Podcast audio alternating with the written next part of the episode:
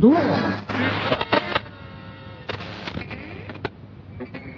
ほらグッズラッタとヒヒヒヒ力は千人力。ヒヒヒヒ口から火を吹くブヒヒヒヒ手伝って食べるよむしゃしゃしゃしゃだけどちょっぴり泣き虫。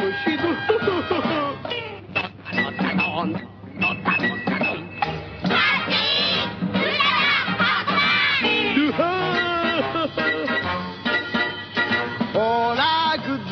と。ヒヒヒヒ怒ると怖いよカッカカッカッここで一発ボイヨヨンヨヨン。ひと飛び10メートルピヨヨンヨヨン。だけど注射は嫌い。よド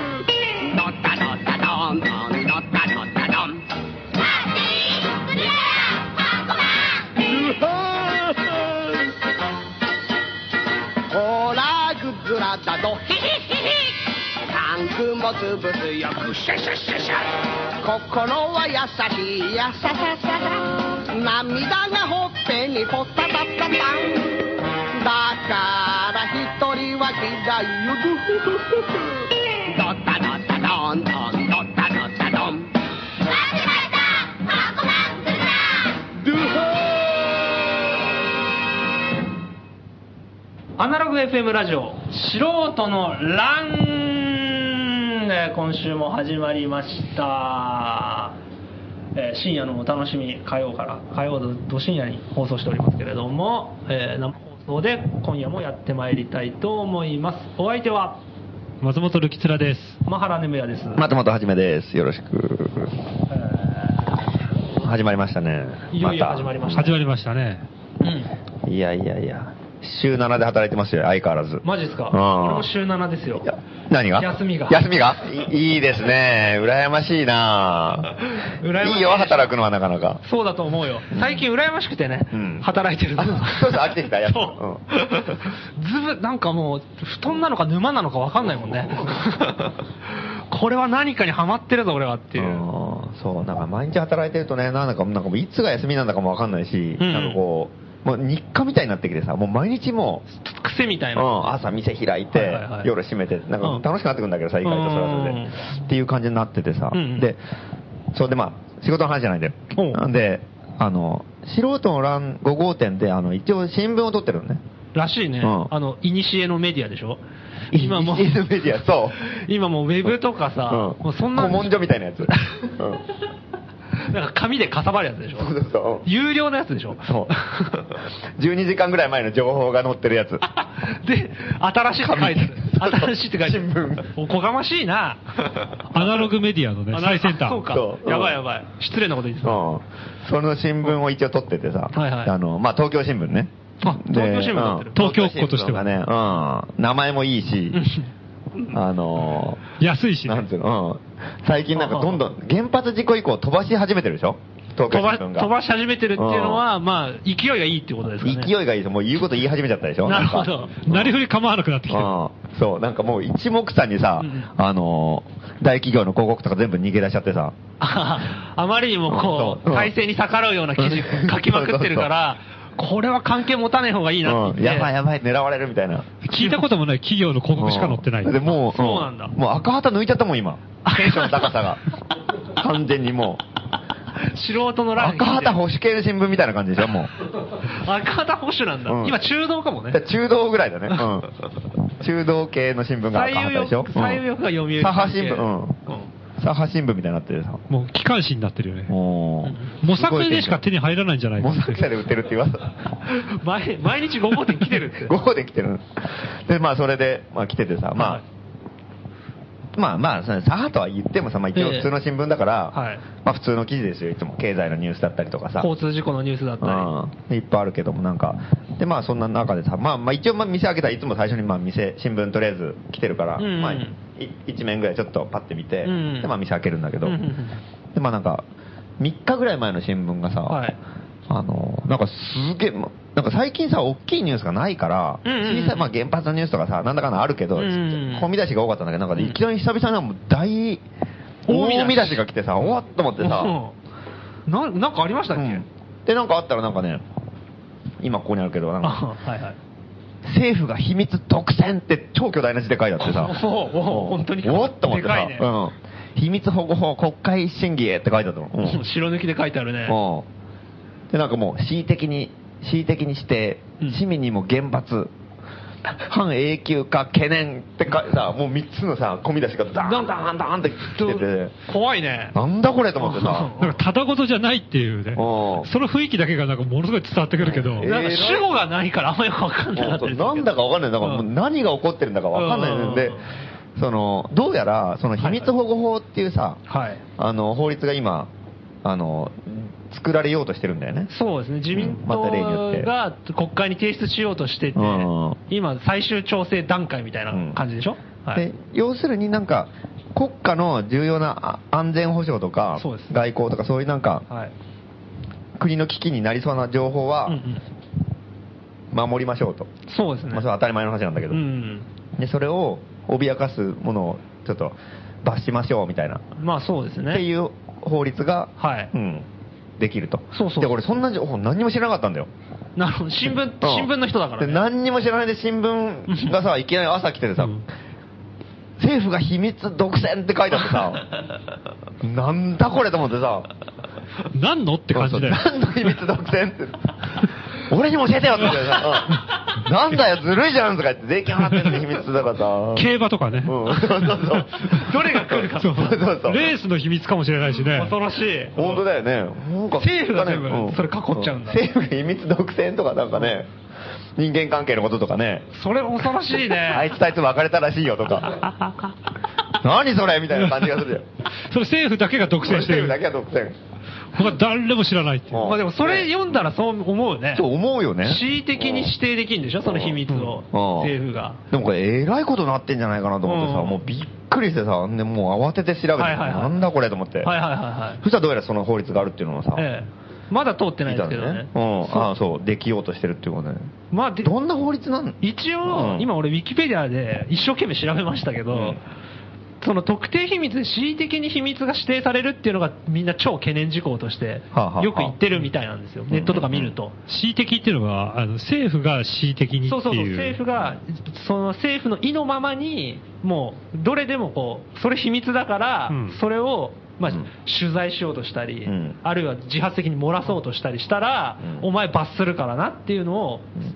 その秘密をそれぞれ指定できるっていう。うん法案なんですよ。待って待って、ほそもそも法律の、はい。あれ、内容はどんな感じなんだっけ内容は、制度趣旨としては、うん。スパイ防止が一番の、あの、主な、ううんん、と目的なんですけど、うん。えー一応、まあ、簡単に言うと、ウィキペディアよりですけれども、日本の安全保障に関する情報のうち、うん。特に取得することが必要であるものうん。を特定秘密として指定し、うん取扱者の適正評価の実施や漏洩した場合の罰則などを定めることを目指す法案ってことみたいなんですけど、うんじゃあ具体的に、えーどういうものが秘密に指定されるのかっつうのが、えー特定秘密の指定対象となり得る情報っていうのがあって、第1号、防衛に関する事項。第2号、外交に関する事項。えー第3号、外国の利益を図る目的で行われる安全脅威活動の防止。まあ、これ、これがスパイ防止なんですけど、スパイ防止に関する事項。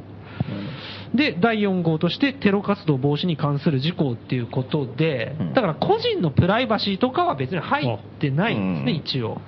ラーメンの秘伝のタレとかは、知りたかったら店に行って、教えてもらえるかもしれない。でも、頑固な親父は教えてくれない。それをばらしても罰則、罰せられないってられない捨てられません、別に。そうなのか。ただ、親そっ親父も隠してあげた方がいいような気もするけどね。文句言われますよねえっと作り方とか。いや、それ国家権力介入したら問題でしょ、あ 確かにそうだこのラーメン屋は保護するけど、うん国家権力がうんうん。このラーメン屋はまあいいじゃん、みたいな。大して美味しくないし、いいよ、みたいな。あの、警官立ち寄り所って書いてあるのは、そういう、そいや、違います。違います。違うんですか？あれは違います。あれは普通に防犯。防犯ですか？うん防犯あのさ、なんとかバーにもさ、警官立ち寄り所あれ書いとこうか。あ、あ、いいですね。うん。なんとかバーね。うん警官立ち寄り所うるさすぎて毎日警察が来るんだよねね。うんよく立ち寄るよね。うん嘘じゃないよ。嘘じゃないね警官立ち寄り所あの等身大のやつ。あ等身大のやつ？いや、銀行によくあるじゃん。等身大のさ、あーおまわりさんの写真がこうか書いてあって、はいはい警察官立ち寄りろって書いてある。ええうん。ありますね。あれ、あれはねねあれ欲しいね。そうそうそう。ドアのとこに嘘じゃねえもんだって。うん。営業業績悪化しまくるでしょ。確かにそうだ。誰も来たがあれ防犯目的じゃなくて傍聴目的かもしれないじゃん。シャッター、シャッターガーって開けた瞬間警官が立ってるって。いう。それやここは特定秘密に指定されやすいんじゃないか。ここの会話はっていう。うん。本当だよな。なるほど。まあいいや、それで、そういう法律が、そうなんか、うん。あのー今、えーまだん。提出されてないんですけどまあ目論まれてると目論まれてると、うん。でなんかそもそも、うん。あで反応といえばその、えー、と東京新聞に書いてあった通りで、うん。日弁連がどうもすごい危惧してるっていうのを、うん。あの日弁連のホームページにの、うん。載っけてるみたいですね。うんうん。で、えーっと、まあ、そこでうん。何をこう、問題にしてるかっていうと、うんやっぱり原発のこととか、うん。えー自衛隊の海外派遣もそうなんですけど、うんあと TPP のこととかを特定秘密、特別秘密。に指定して、隠蔽する、今、恣意的に指定できるっていうことだから、うん。行政が勝手に TPP のこれはもう絶対秘密ですとか、うん。原原子力発電所の安全性とか被爆の問題を指定できるんじゃないかっていうふうに、うん。秘密これは保護しなきゃいけない秘密ですっていうことで、うん。で日弁連がちょっとおかしいって問題点があるって言ってうん。反対してる、あだから多分そういうことが書いてあるのかなっていう気がするんですけど。なるほど逆にあの政府的にはいははい。そんなことみじんも思ってなくて、ええ日弁連が言ったがために、そういえばっていうふうに気づかれるっていうやぶへびってこと可能性もあるんじゃないですかね。政府は出した時にはまあ、テロとかしか考えてなかった考えてなかったけど、あこれ原発も特定秘密に指定できるじゃんできしようみたいなね。なぜなら、あの、あいつら弁、頭のいい弁護士たちが、法律の専門家が、うんだから頼むからやめてくれって言ってるから、うんうん これはおこれもいけんのかこれもちょっと秘密にしようっていうさ。意外と便利だな、みたいになってきてさ。それなんか安倍がうんこ踏んだとかさ、そういうのもちょっとこれはちょっと。全部秘密でしょうんね。防衛上ね、危険だと。うん。うん。これは、これがバレたら権威失墜して、民衆のなんかあの、忠誠心が離れて、革命が起こるかもしれないと。これうんこ踏んだことは秘密だっていうさ、なるかもしれないよね、それ。なるよ。うん。防衛上の秘密でしょ、それ。うん。防衛しなきゃいけないから。うん、防衛、そうそうそう。うん。どうなんですか、そうんそうなんですかね、それよくわかんないんですけどね。ただ、放射の被爆汚染水漏れとかはいは、はい秘密でいくらん特定秘密に指定したとしても、バレると思いますけどね。なるほど。測れいいんだもんね。でもそれも、でも測ったでもまあ測ったらスパイ活動ってことなのかね。逮捕されるんでしょ？そうだね、特定秘密を、うんまあ、みだりにね、取材した人になっちゃうから。で例えば松本はじめえがえ測って、んこれ汚染水だとかって言ったら、逮捕されるわけ逮よ。捕ですねだけど、その情報を知ってる松本はじめは、はいはいうんあの、秘密の中に組み込まれるわけだから、うん高円寺的には、最近松本さん見ないねっていうことになるんじゃないですか、ね。意外かったね。うんそうか。秘密だからね。そな、すげえ難しいよね、そうなると。でも、これ、この法律そもそもなんで急にやろうと思ったんですか、これ？いや、俺もそ、そこまでは分かんないですけど、うん制度趣旨がスパイ防止っていうことは、うん多分ですよね、安全保障が、安全保障を確固たるものとしたいっていうことだから、うんうんまあ、簡単に言うと、やっぱ米軍の問題、アメリカの問題だと思うんですよ。うん予想ですけどね、これは、うんあくまで。東京新聞的にね。東京新聞的に言うと、いや、東京新聞よりじゃないけどね、これ別に。いや、違う、東京新聞のようにうん、自分の気持ちだけで言うと、言うと、そうそうそう。予想で言うとね。言うと、えーと要はうんどういう場合を想定しているかっていうと、例えばアメリカ、米軍と自衛隊が共同演習とかをすることになるとするじゃないですか。でそれを秘密裏に本当はやりたかったりとか、うん。そういう計画が進められてるっていうのをやりたいんだけど、うん。あの今、防潮法がないんですよ、スパイ防止法がないないわけ、うん。だからあの、そういう情報を秘密漏洩しても、罰にかからない人もいる、うん。かかる人が多いんですけどね、公務員とかはそういう守秘義務があるから、それで罰則が特別に設けられてるんだけど、多分かからない。たまたま漁師の人とかが、かもしれない。なんか、やってるよみたいな。うん。っていう場合に、それをこうしゃベラベラ中国側に言っちゃうとか、そういうのを危険、そういう危険性を恐れてんじゃないですかね。うんそれを防止したい。あれかな？あの、スノーデンさんっていたでしょ ?CIA のはいはいはいはいはいさ、あの、なんだっけ？元 CIA の人で、うん、それをなんかあの、内部告発みたいな感じ。うん。CIA がこんな、こんな諜報活動をやってたとかいうのなんかすげえばらしまくったりとかしうんて、ウィキリークスに行ったんだっけ？あの人。ウ。ィキリークスに行ったんだけ？どなんかなんかうんで亡命したんじゃない？うん。で、なんかいろいろ亡命したりとか、あれ結構きっかけなのかなっていうのも。まあ、そうかもしれないですね。うん。そういうことを恐れてるんじゃないですか。あとはオリンピックじゃないですかね。え？オリンピック？か海外の目をこう気にしてんじゃないですか。で、やっはぱそうオリンピックを無事開催したいから、うん。それで日本のその原発とかをうんバレたくないわけですよ。ああ、じゃあやっぱ原発の秘密やっぱ秘密にしたいのかもしれないにしたいのかもしれないかもしれないですね。原発のことは考えてないと思うけどな、政府は、最初は。俺もそう思うんですよ。うん。わかんないですけどね。じゃあスパイのやつだったらさっき言ったみたいに漁師がうん。たまたま見たら、うん。あの軍事訓練ナウとかっていうふうにツイートしたら、うん。あいつだってことになって、うん。すごい勢いで軍人とかがボートとか漕いでやってきて、うん。即捕まえたりとかそういうことになるんですかね現行犯逮捕みたいになるのかな？現行犯逮捕じゃないと思うけどね。現行犯逮捕もあるのかもしれない。あ、あると思うけどもちろん。だけどまあ、もっと言うと多分あれじゃないですか。あの、その実際に見たってよりも、計そういう防衛計画を進めてる時に、多分データとかを全部観光庁の人がやってるわけじゃないと思うんですよ。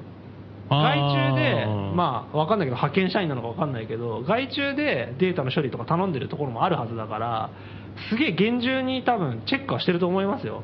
だけど、そいつが漏らしちゃった時に、セーフティーネットがないんじゃないかなっていう。ああなるほどただ、日弁連の見解としては、もう公務員とかは罰則規定が特別にあるから、わざわざなんでこんなの作るのっていう文句もあるみたいですね、うん問題点としては。うんなるほど。そんな法律ができようとしてるんですね。まあ、だから戦争準備だとは思いますよ。なるほどねだけど言論の自由が即妨げられるのかどうかはおよくわからない。うん。でも恣意的な運用されたら終わりですけどね。なるほど。もうそんだけやっぱ秘密にすることがたくさん 実はあったけど今までは野放しにされてたってことですかねそうみたいですよ。なんか、ちょっと今、時間ないからあれですけど、うろ覚えですけど、1985年に似たような法律を提案しようとしてたんですよ。うん。中曽根さんが。中曽根。なんかそれね我らの中曽根が。我らの中曽根さんがとスパイ防止法みたいなのを国会に提出しようとしてたんだけど、その時はなんか多分、わかんないけど、世論がついてこなかったのか、すごい大きな力が、ポンって肩を叩いて、まだ早いって言ったのかわかんないけど、英語でね 英語で。うんわかんないけど、見送りになってるんですよね。提出さえしてない、多分。それが今時が流れ時が流れ。2013年になっててうんアメリカのゴーサインが出た。ズバリ言ったね。いけ、うん。うん。フファイヤーファイヤー。ファイヤーって 軍人が言ってうんでも、で、なんかさ、最近さ、はいなんかあの、CIA のさ、はいその、情報漏洩の話よく出るじゃん。なんか、ええドイツのメルケル首相だっけ？のはい携帯を傍受してたとかさ、うんうんうんうん。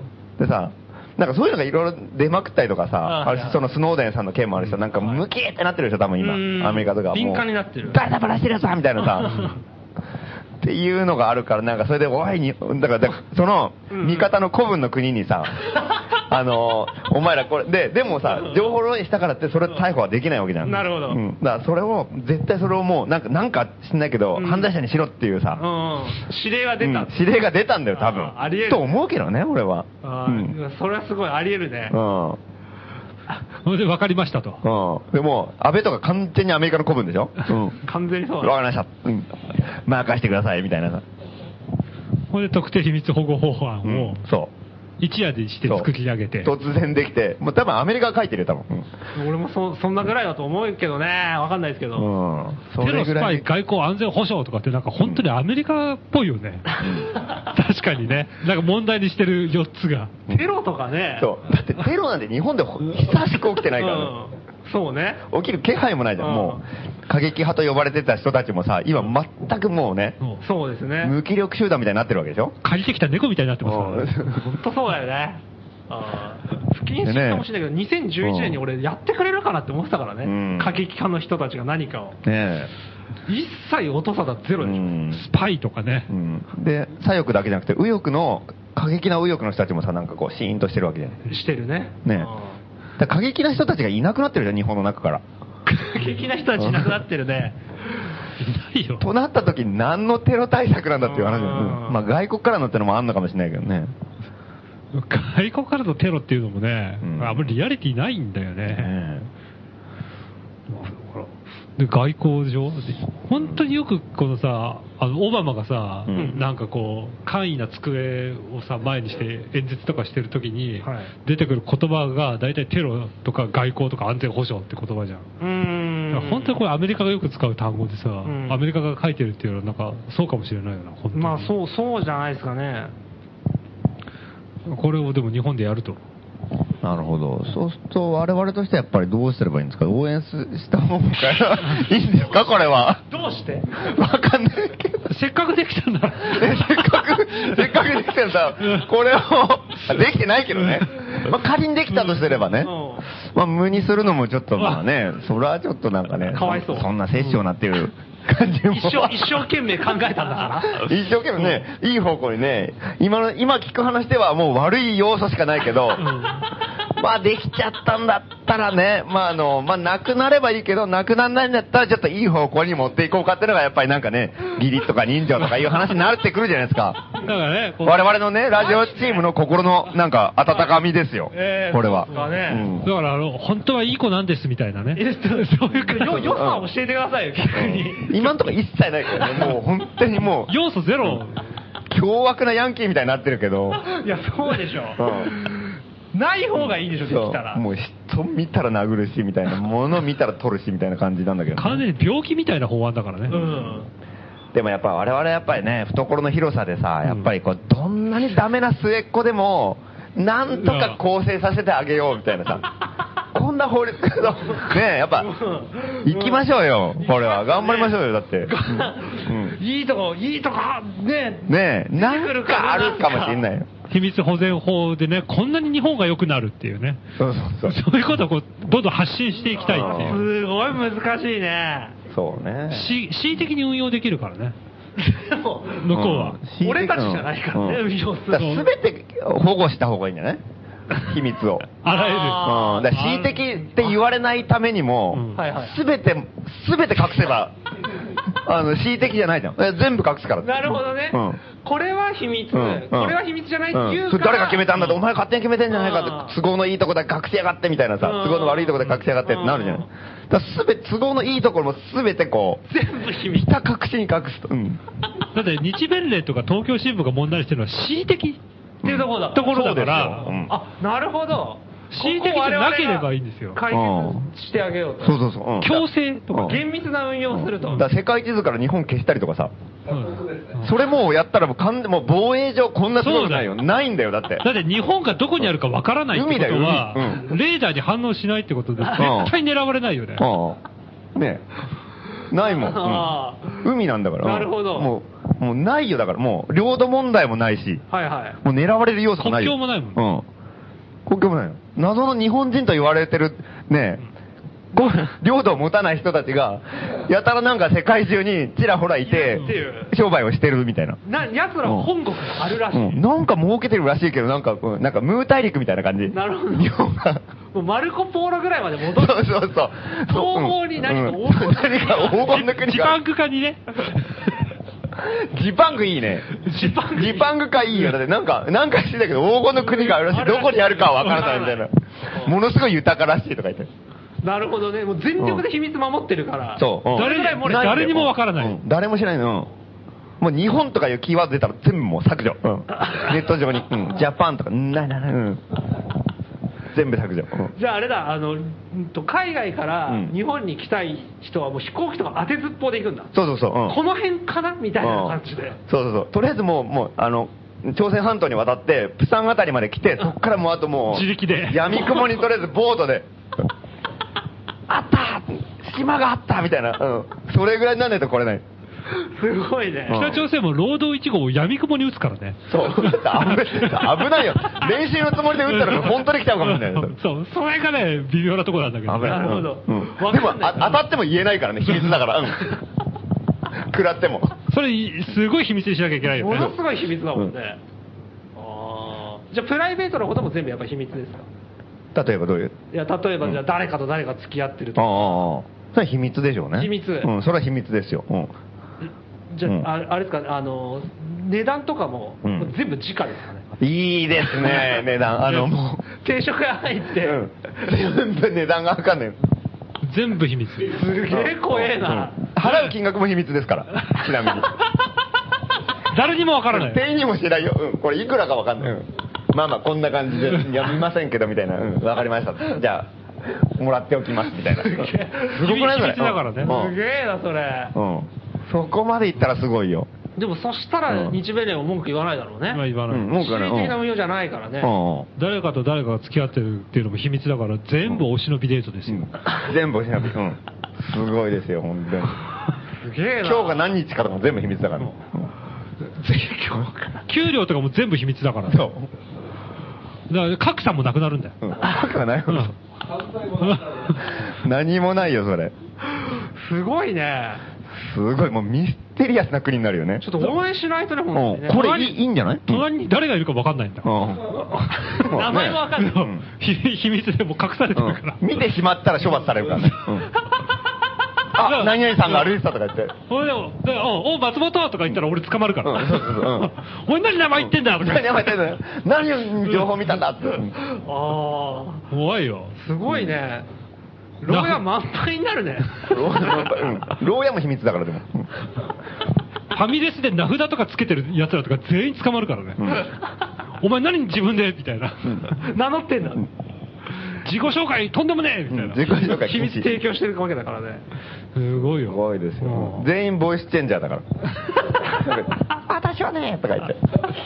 声、地声秘密ね。そう、地声秘密だよ。もう聖域が、聖域が秘密だ。うん。みんなカラーコンタクトしてね。うん。目の入れ秘密秘だ密だからね。やばい国じゃないですか、それ。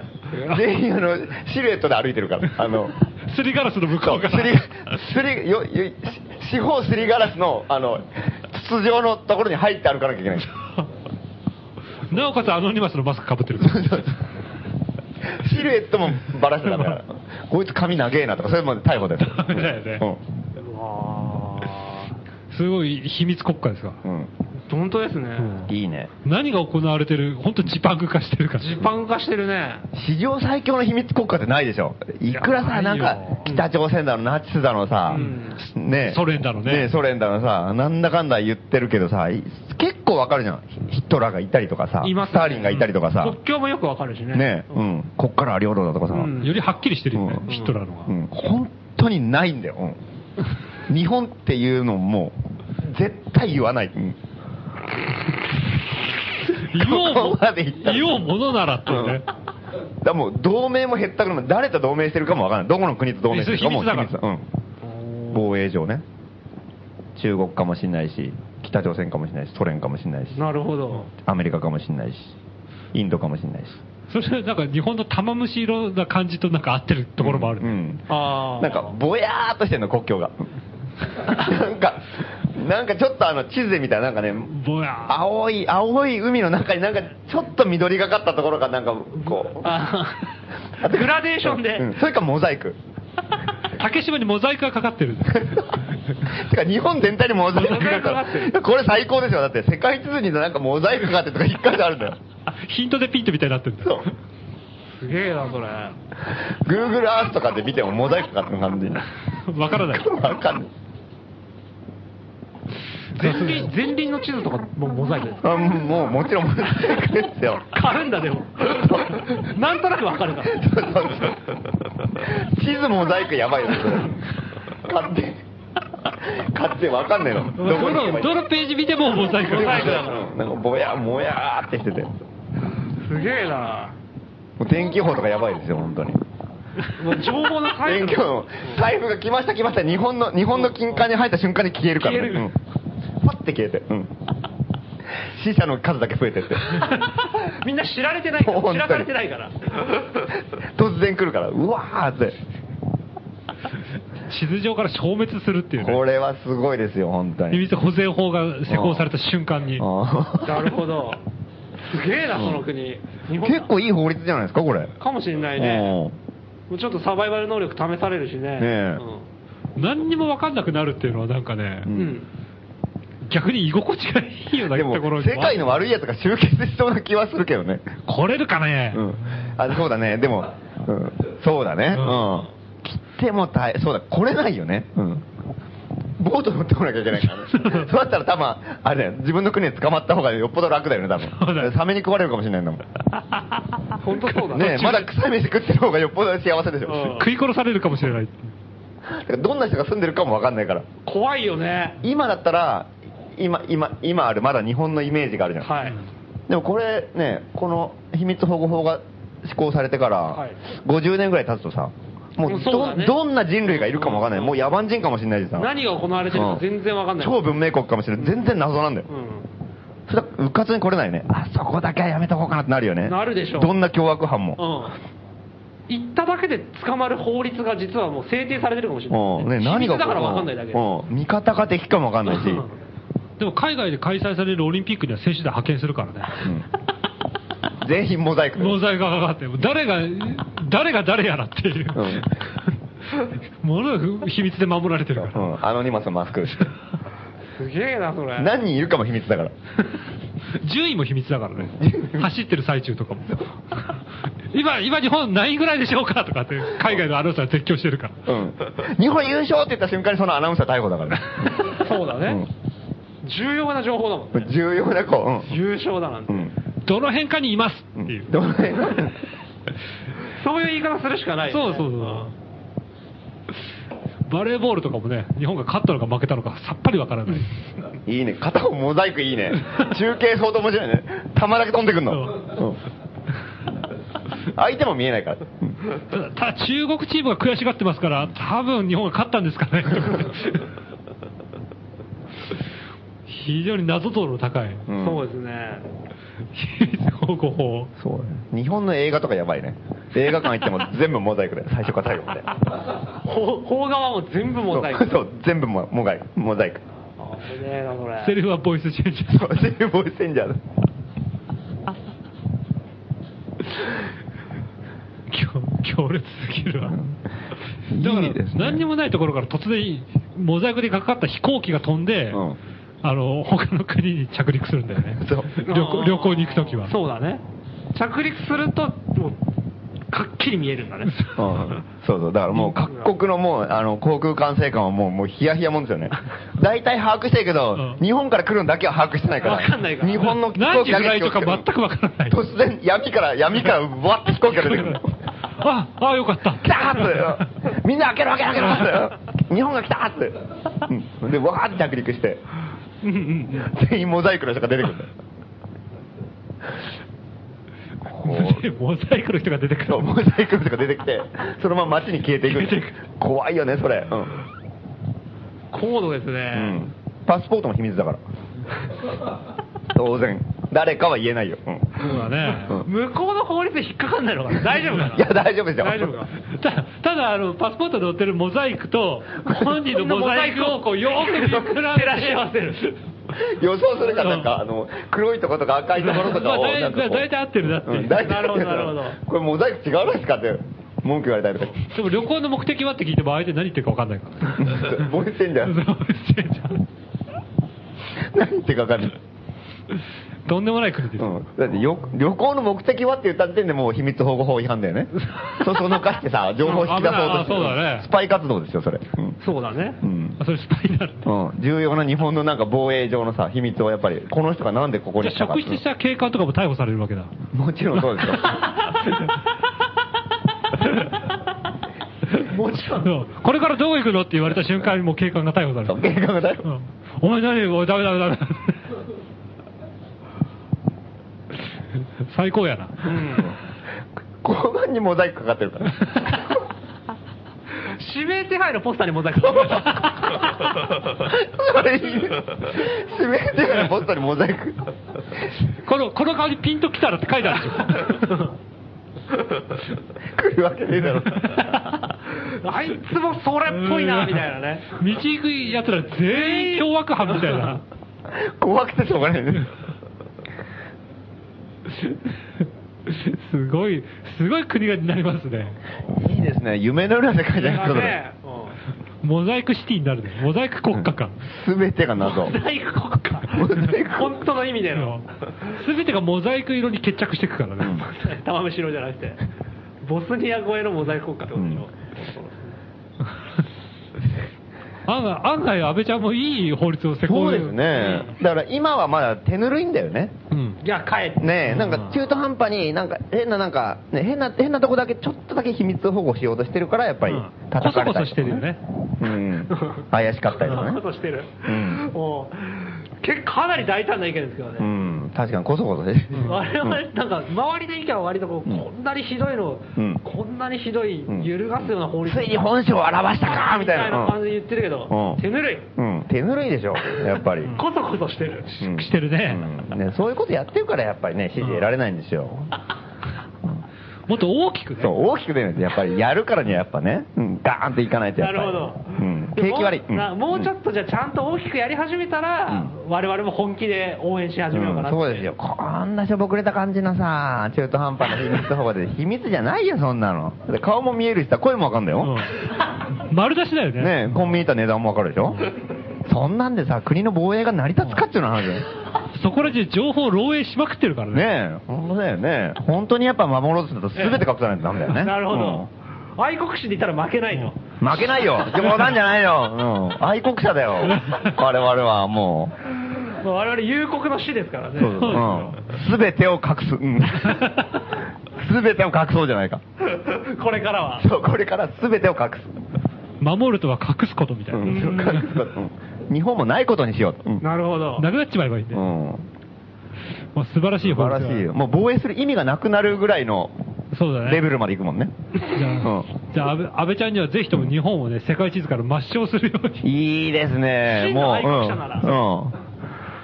うん。よし、応援しよう。うんもう一息ですよ。そうですようん。安倍先生。うん。日本地日本もう竹島どうのこうのじゃなくて、うん日本自体を地図から抹消する、うん。日の丸ももう抹うんだって消して、領土問題ないもんだって。うん。竹島も尖閣諸島もモザイクかかってるしさ、なんだかわかんない。うん。だって相手も誰と揉めてんだかわかんないもん。なるほどねあるかなきかの島にね、うん。揉めてる場合じゃないよね。ねまだ甘いと、うん。そうですよ、やっぱり。頑張れ安倍ちゃん。うん。いいですね。やっぱりね、安倍自民党を応援してきたからね、こちらはね、本当に。あと一歩なんですよね。うん惜しいね、うん。もう一歩踏み出せなかったらもうね、見限るけどね。そうだねん今の秘密保全法じゃね、まだまだね、内緒レベルですよ。そうですよ、本当に。うん秘密とは言えない秘密とは言えない。子供の内緒話だそう、内緒話だよ、こんなものそんな甘っちょろいことやってるとダメだよね。うん というわけで、まあ、こんなとこですか。ラジオを聞いてる安倍君、うん我々のこの意見をね、心して、うん肝に銘じてね、執務に励むように、うんということで。えーじゃあ一曲いきますかね。はいうんえー今日はですね、自ら名乗ってる歌特集ということで、歌い手が名乗ってる歌ばっかりをかけようと思いますが、え1曲目は、グズラのオラ・グズラだと。えー続いてかける曲は、ディーボで、ジャコーホモです。どうぞ。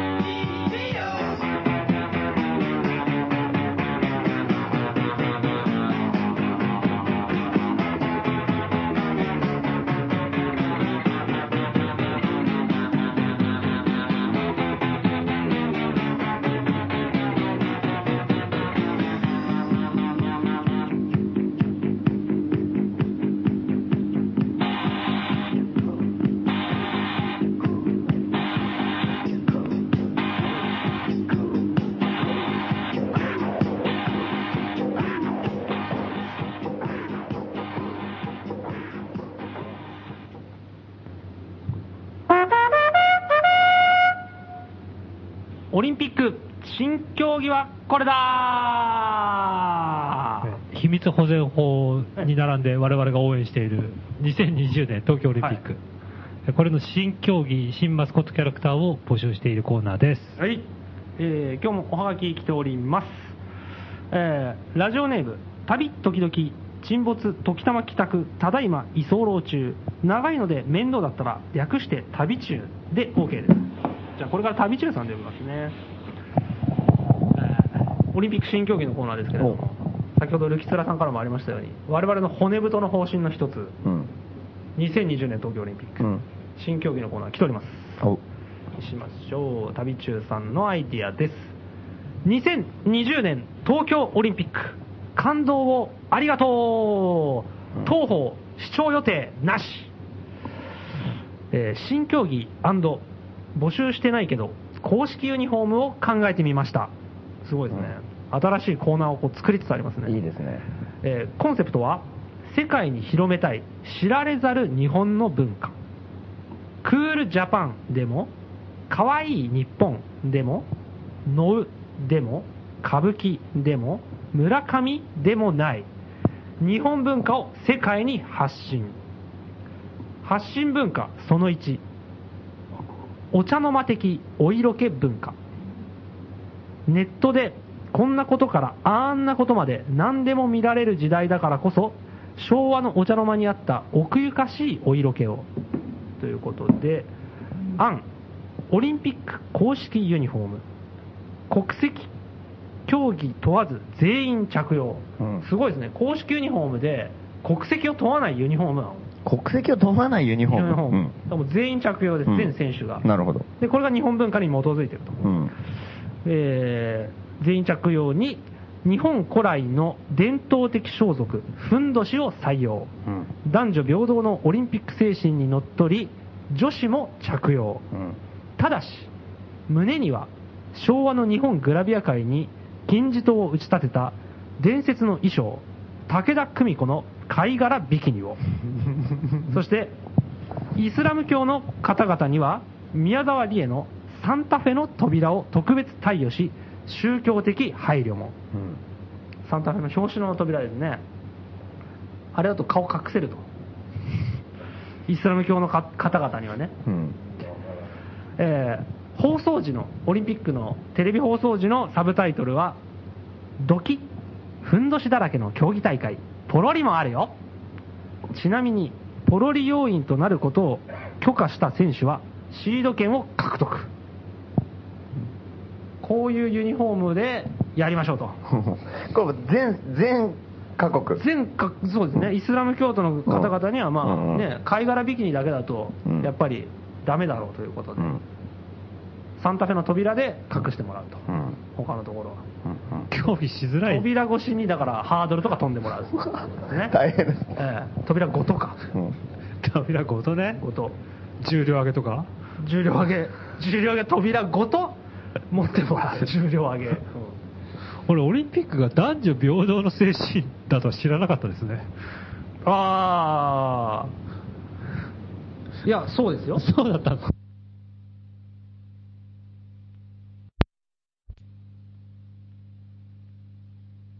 思ってた。ああ。違った、違うっていうか、まあ、それもそうなんでしょうね。そうですまあ、いい、いいお提案ですね。でも、まあ、こういうね、あの、自らコーナーを作って、うん。はい。素晴らしい。うん。もう、お応募とかじゃないですよね。自分でコーナー作って、もうもう、楽器を送ってくるっていうのは、募集してるわけじゃないからね。電波ジャックです。一番いいですよ、こういうのはね。あ一番いいですか？うんもう勝手なコーナーをどんどん作ってもらって。なるほど。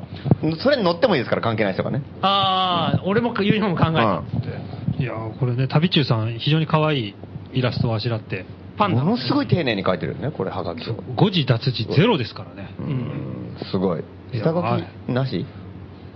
そう。下書きなしに見えるけどね。すごい。うんありがとうございます。えー、もう一枚ですね、はい旅中さんから来てて、もう一枚来てる。えー、その、さっきうん一枚目で読んだはい、日本発信の文化をこうどんどんどんどんアピールしていこうじゃないかっていうことで。旅中さん最近もうガンガン来てますね。いいですね。旅中さんやばいですね。うん。今までのね、あの、東の伊東、西のドムノに続く、うん。第三の新第三の勢力。第三の新人。うん。第三の新人。変動修作とかね。まあいいや。えー、発信文化その2。気合上等、ヤンキー文化。お日本人の一部、かっこされど意外に多数の DNA の奥底に深く刻まれた、ヤンキー精神と美学を世界へ発信していこうじゃないかと。競技ですか、これは？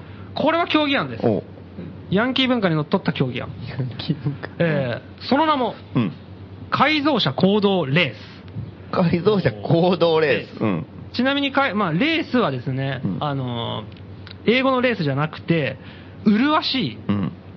いに、えー絵、絵ですね、絵画の絵うんに、えー山水に、えー何々州、長州とか、はいはいえーっと、フロリダ州中洲とかのそうそうそう。うんで、レエスと読ます。うんうんまあこ競技名からしてもね、ヤンキー文化入ってますけれども、じゃあどんな内容？か。うん。おのおの改造を施した車またはバイクによるレース。うん。国会議事堂前から公道を通り、うん。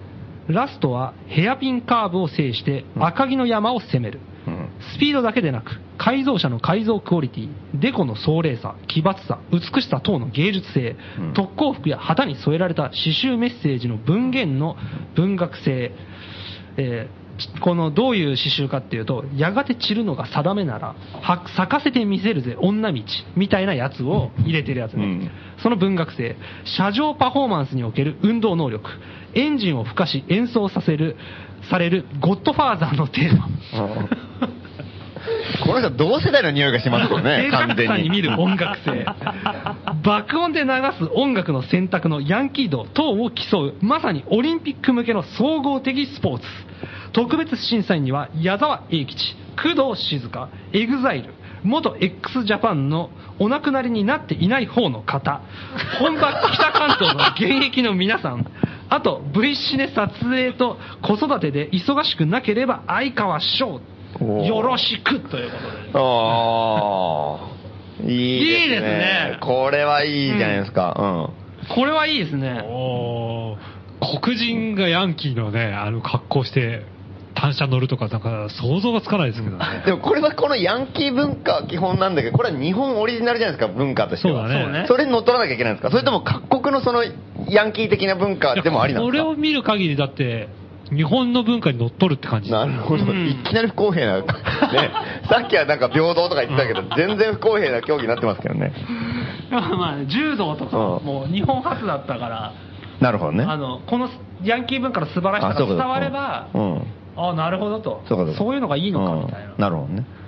だから、ヤンキーの元ネタであるアメリカ人も、このスタイルにやんなきゃいけないんだね。そうそうそうそう。ヤンキーをね、うんアメリカ人に説明しても、なんか、俺たちのことだろうってことで、なんか非常に誤解を生むんでしょうね。そうだよね。うんでアメリカ人も、もう髪真っ黒に染めて、テカテカの、あの、リーゼントとか、やっぱり、うんね A ちゃんみたいなそうそうそうそう。そのアメリカ人みたいね。うんようやくヤンキーになったニューヨーカーね。そうそうそう。そういうのが出てくるんじゃない？でなんでゴッドファーザーのテーマなんですかね？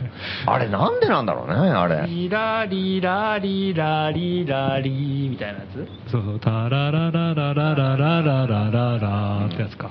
そうそうこれ面白いですね。これやった方がいいですようんこれじゃあ、あの、猪瀬に猪瀬に届けましょうか。正式にうん、これは、でもこれに、このハガキに反応する人はかなり年齢層が限られてると思いますけどね。そうですねんそうですね。うんあ若いリスナーの人とか多分これ、ななんか聞いたことあるけど、なんだかよくわかんねえって感じだと思うけどな、俺。武田久美子とか、さっきの宮沢り宮沢りえとか。誰だっけって話じゃない？それ。それ以降さ、セクシーな格好してる女の子いっぱいいるよね。うん死ぬほどいるよ、そんなの。あー、そうね。そうね。いまだにそ、でも我々はもうこれだもんね。まあセクシーのそうですサンタフェって言われたらパッと浮かぶからな。あの表紙がね、あの扉が。衝撃的なやつ。うん読売新聞の一面の広告飾りましたからね。あ、一面、うん一面広告、ね。一面広告になりましたからねうんサンタフェはねそう新聞で出てたね。なんかあれですけどこの、はいなんですか、そのレース、改造車行動レース。うんうん。これあの、スタートが国会議事堂前で、はいはいゴールが赤城の山なんでしょ、うんはい結構遠いね。これ遠いよね。赤城の山って群馬でしょ？うんうん そこまで行くの？これどうなの？バイク乗り的には。まあでもそんなに、どれぐらいですか、に200キロぐらい？100, 100, 100キロちょいか、150キロぐらいか？うんうんいけなくない？いや、いや全然いけるでしょ。全然いける？うん。うんうん盛り上がる？まあ盛り上がまあでもちょっとマラソンっぽい感じにもしないでもないけどね。あ、でもまあ、2時間コースぐらいじゃないですか？これは多分一斉に走り出して、その10秒ぐらい後にう、ん。パトカーと白バイが一緒に追いかけるんでしょうね。そうだね。うでん。なるほどなるほど抜かれたら多分そこでアウトなんですよ。まあ、捕まったっていうふうに見なされたりしてね。うん。それを振り切ってうん。いくっていうやっぱこう、ね、そうだな。うん。これ暴走だからあんまり早きゃいいってもんでもないしね。そうそうそうそう。挑発行為とかもしなきゃいけない。ねえ、いかに通交通を止めるかとかも大事なわけでしょ？総合競技って書いてあるしね。難しいですね。あと何人乗りなんですか？っていうのもね、まあ車もあるし、バイクもあるって、ノーヘルで。ノーヘルでしょうね、当然。うん。これ、これ面白いね。鉄パイプとかをこうね、持ってたりして、シーとかって言わせながら。火花って 火花しななるほど。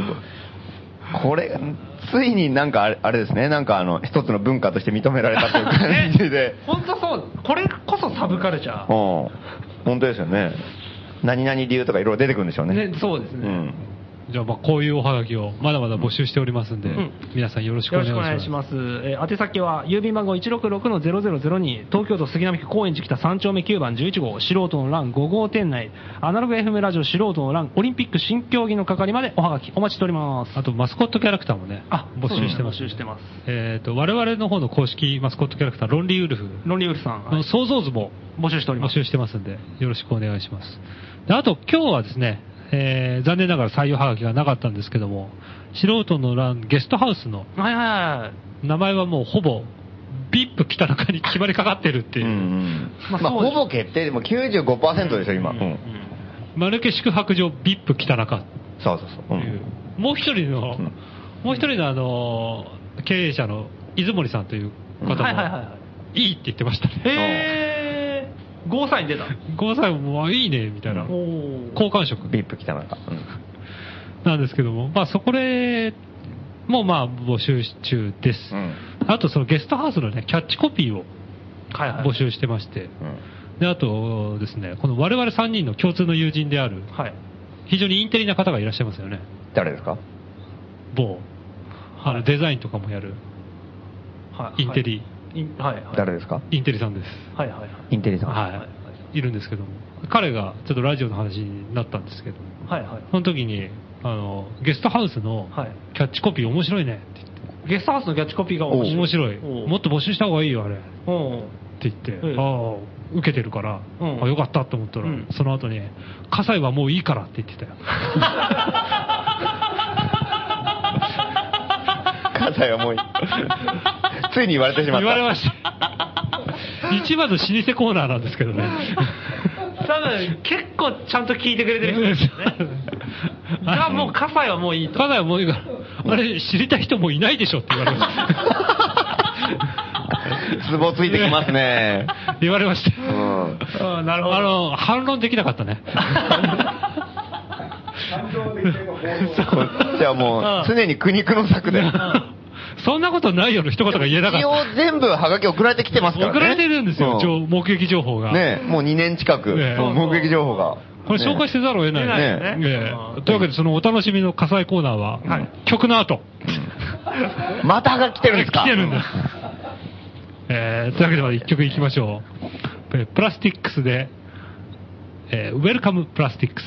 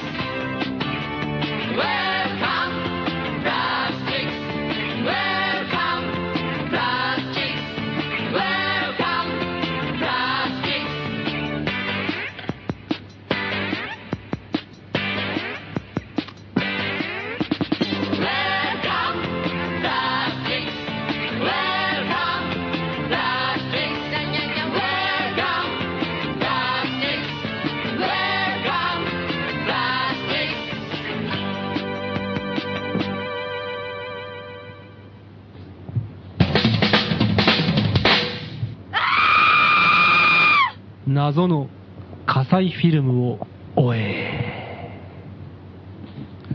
熱心なリスナーからね、もういいとまで言われて、酷評されている。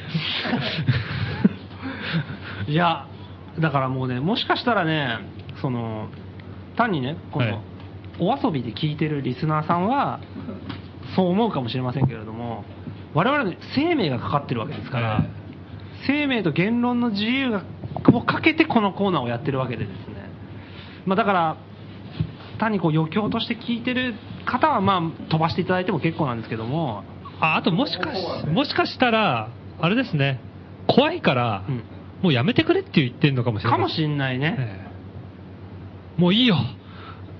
怖えよ。そういう意味だったのかもしれない。そうですねはい。それぐらい本当にこう当初は怖いコーナーでした。いや今でも怖いけどね。うん。そうですか。うん。今日も来てますよその怖い情報が。もういいよ。怖がってるね。えらい。ちょっとこれ。じゃあおはがきお読みしましょう、うん。情報提供者ラクダさんです。鳥取県の方ですね。ありがとうございます、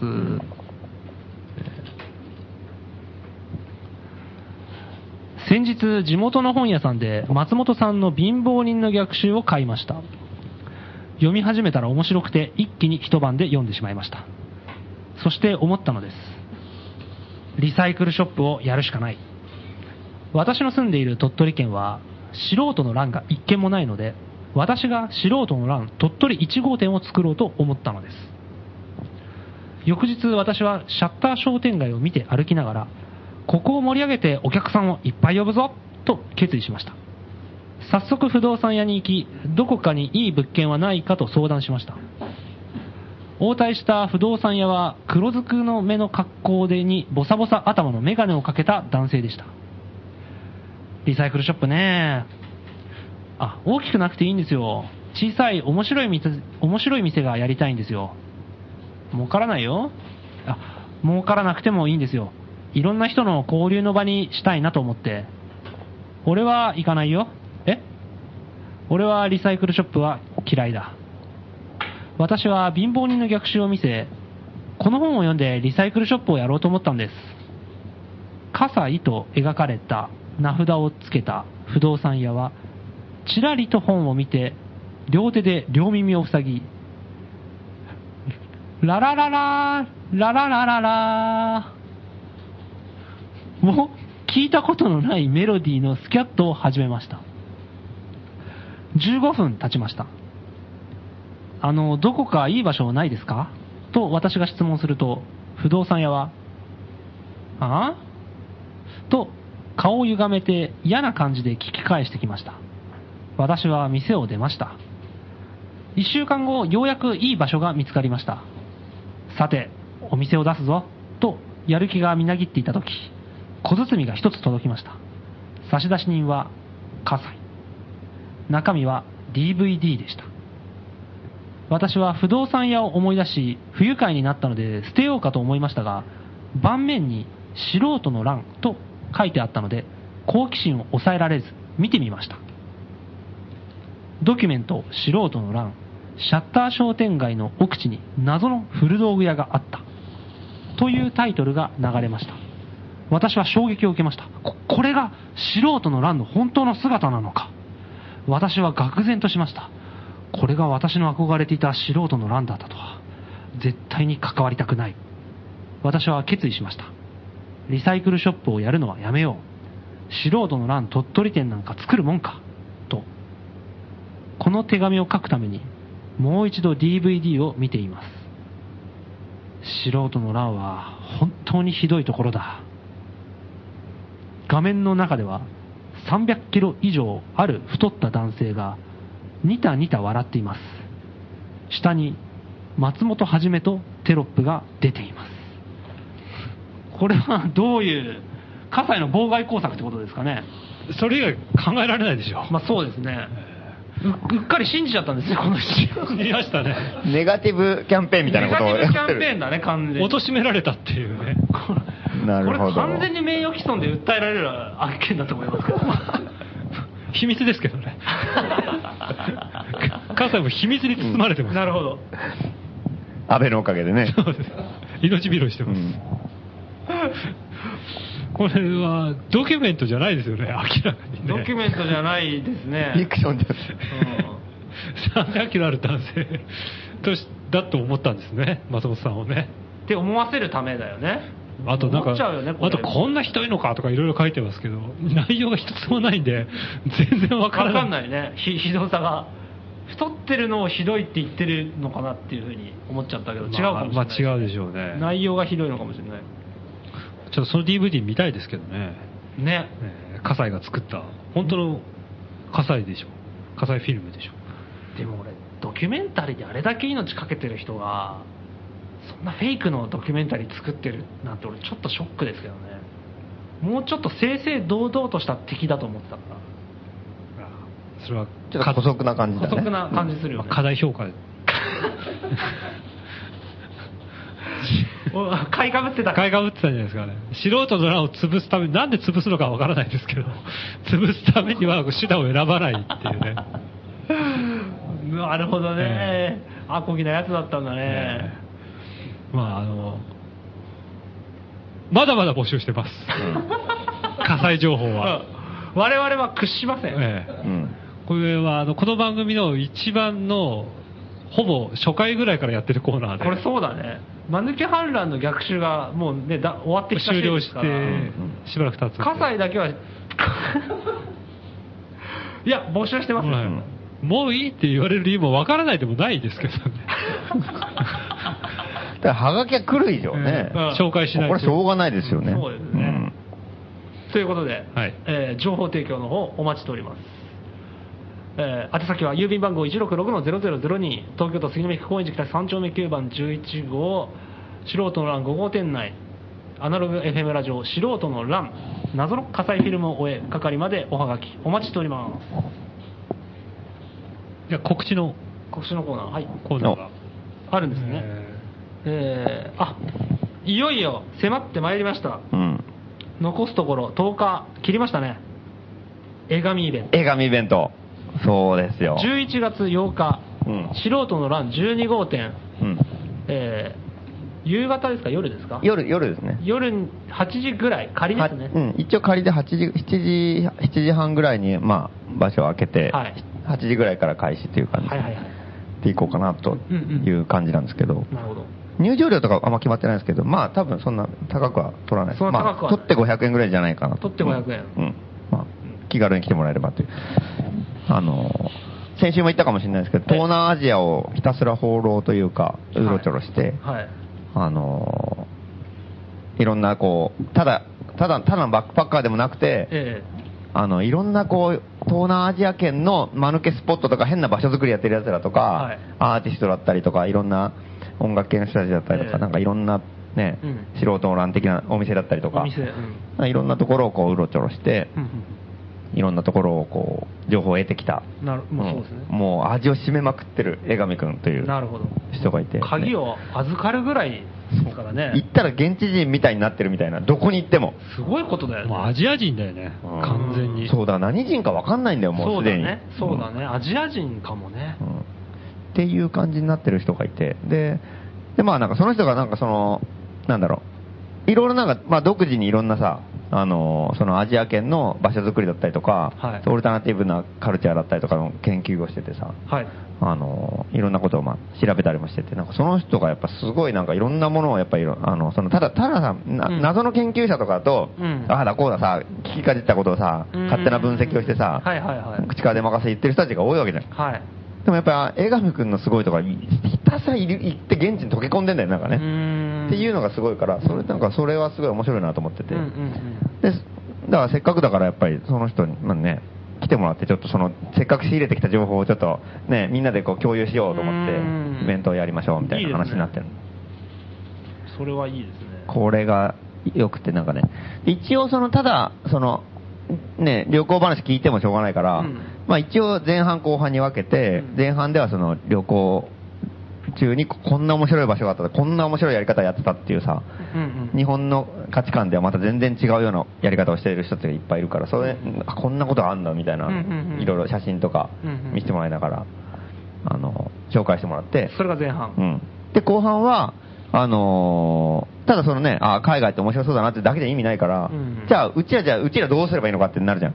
おで、日本でなんかやってもいいけど、あの日本って鎖国してるわけじゃないから、もう海外とか余裕で出られるじゃん。まあそうですね。で今は LCC とかでさ、あの航空会社もすごい安くなってるから、はいはいもう1万円いかないで海外に出られるわけ、片道はいはいはい。となったらやっぱりそのね、例えば東京に生まれたから東京から出ないとかって全然意味ないから、うん大阪行ってもいいし、はい埼玉に遊びに行ってもいいしっていう感じでもっと出られるんじゃないかと。そしたらもっと世界広がるんじゃないかなうと思ってさ。んあるいは日本が嫌気させた人が移住するんでもいいし、んなんか、海外に出た時になんかうちらができることあんのかなっていうのを、うんもうちょっと作戦を練ろうかと。なるほどうんいうイベント。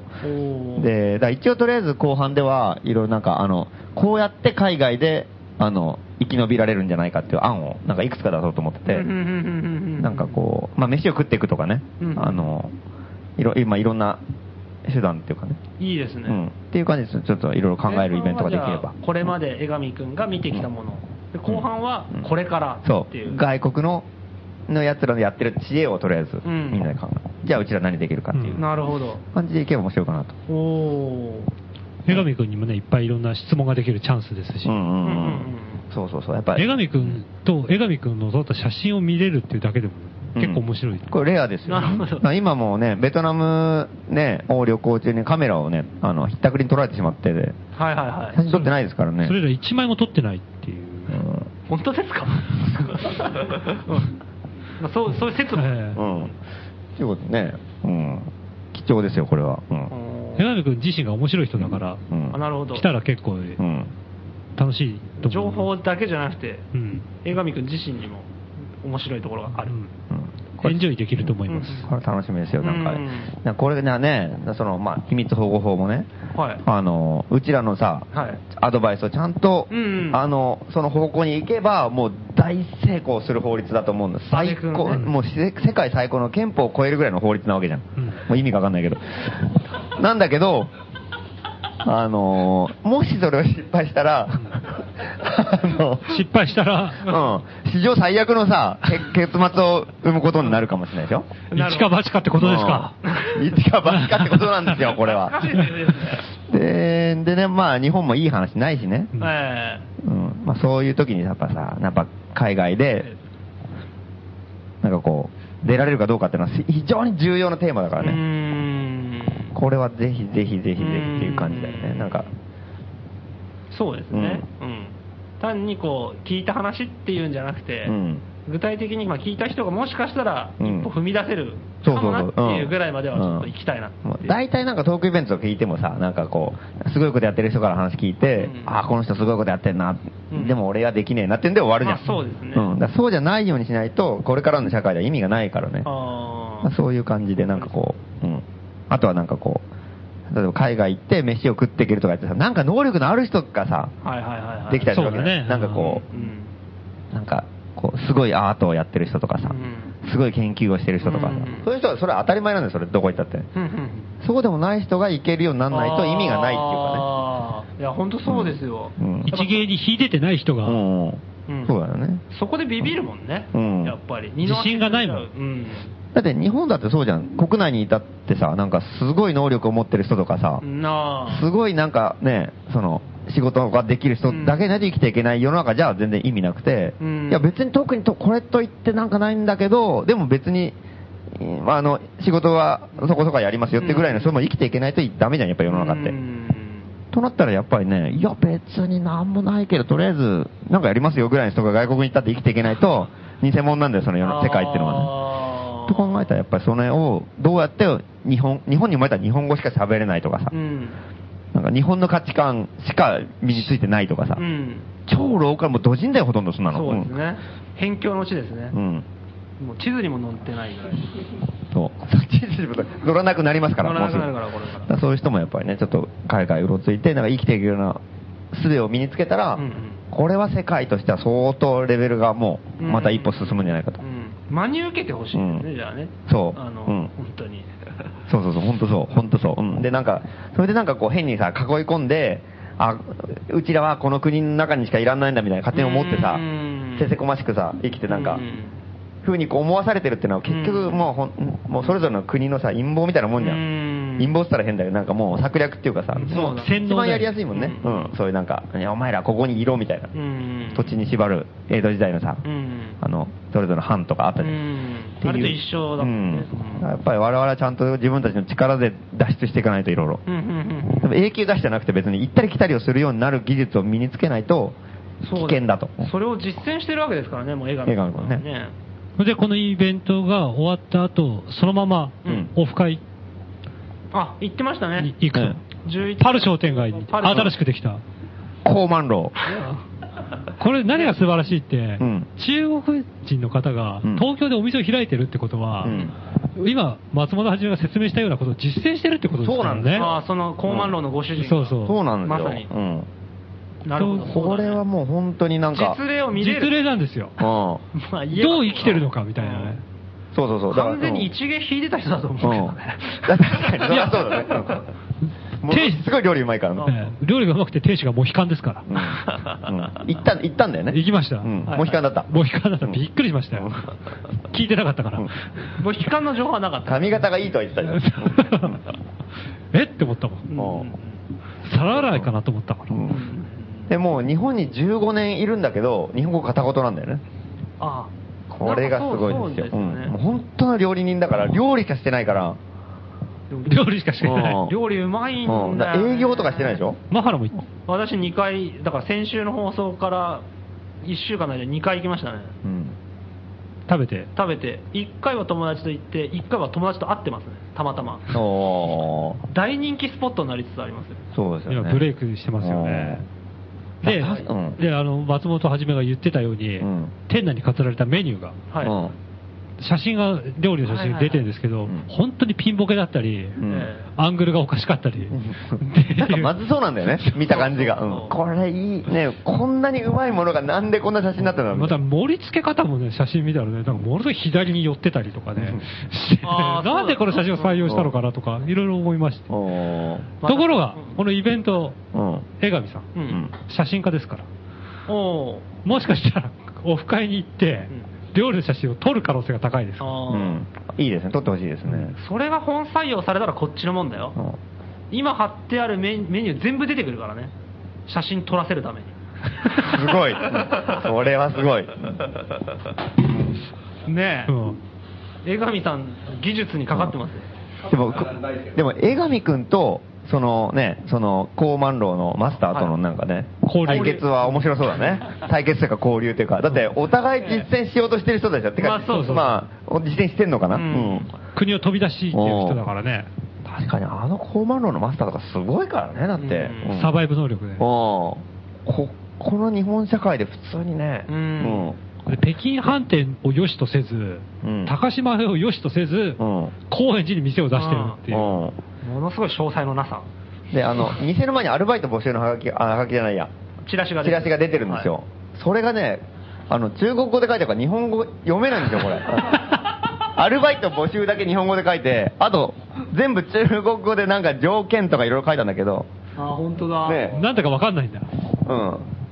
これ中国人しか雇う気がないってことなんそうだよねそうですね。だから日本語を喋れることってのが条件にあったりとか、まあ責任感があること、仕事の経験があること。っていうのが書いてあってさ。まあ、このチラシの前の電飾の影が邪魔くさいですね。うん、そう。電飾が重いからそう。で、このサバイバル能力すごいよね。に日本語でだって書いてないんだよ。うんうんうんうん。それでも人が来るんだよね。これで成り立ってんだもんなこれはすげえよなと思って。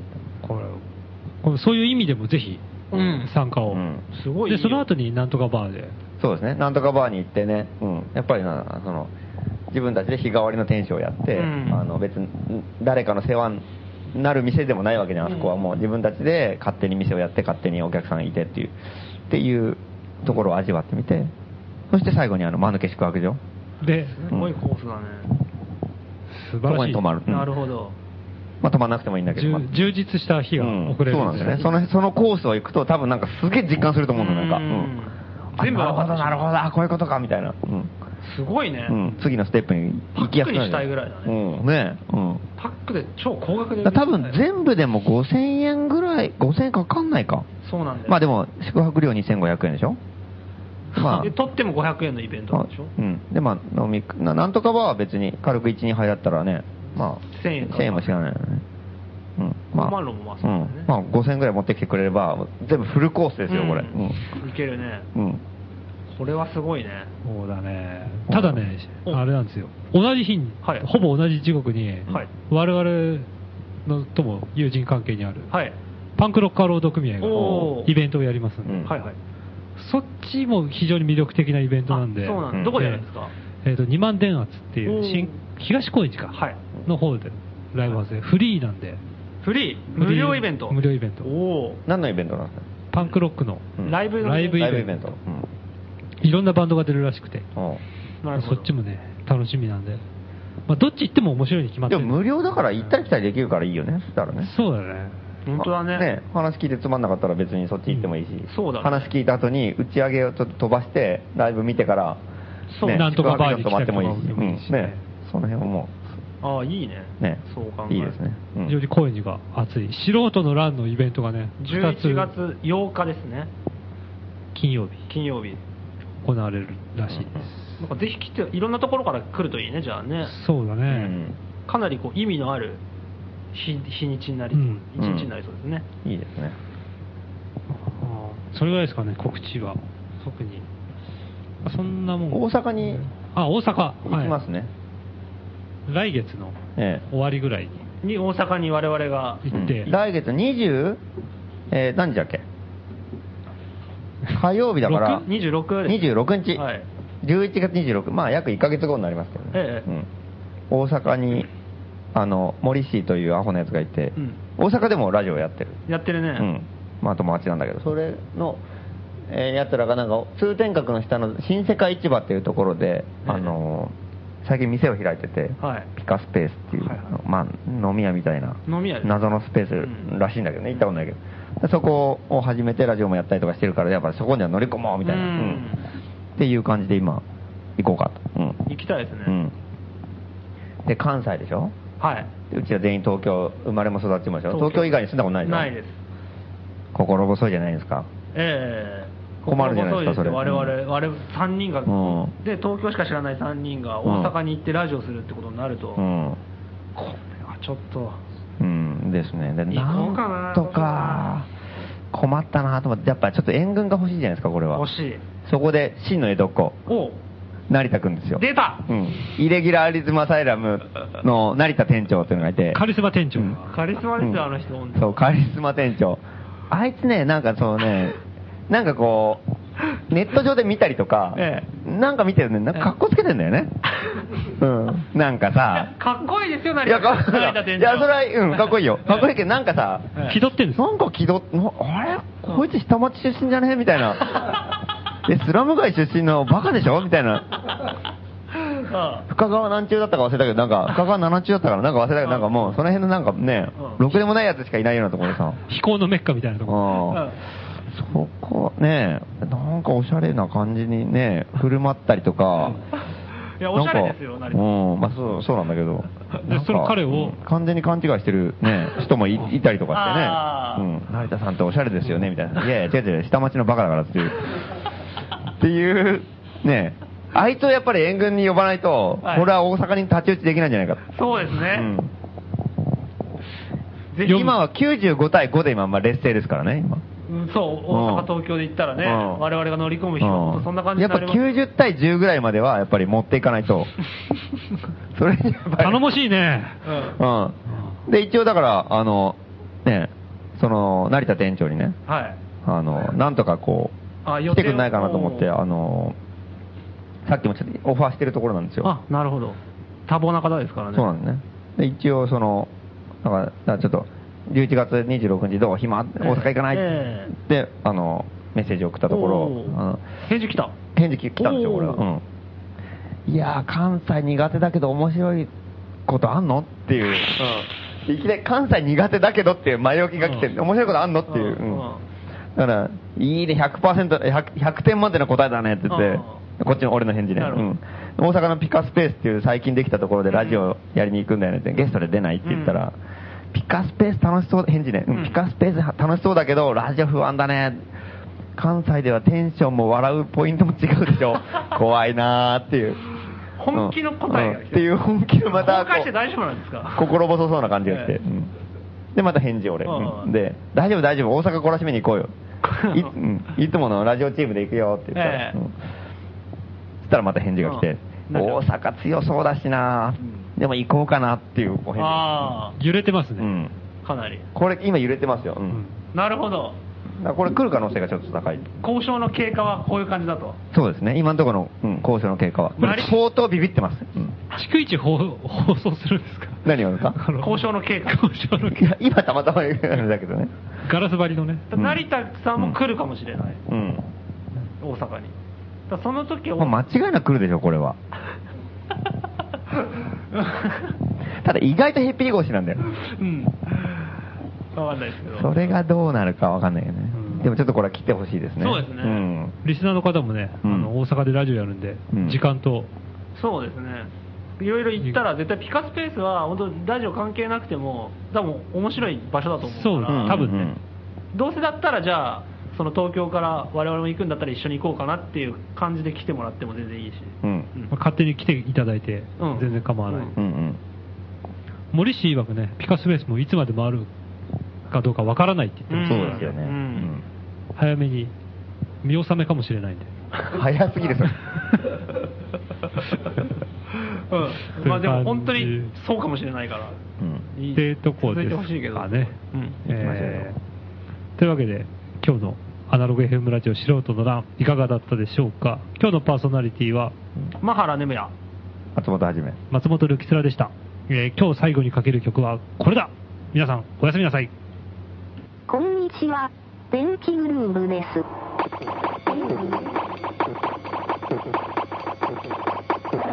聞いてください。聞いてください。楽しんでください。東京キンキンリスコマンド、電気グルーブです。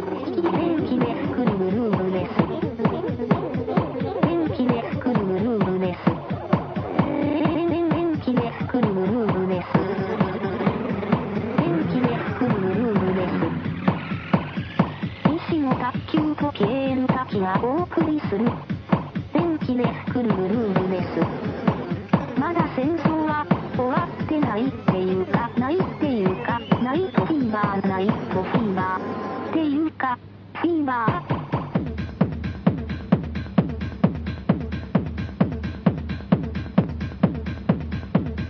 電気グルーブです。電気グルーブです。電気グルーブです。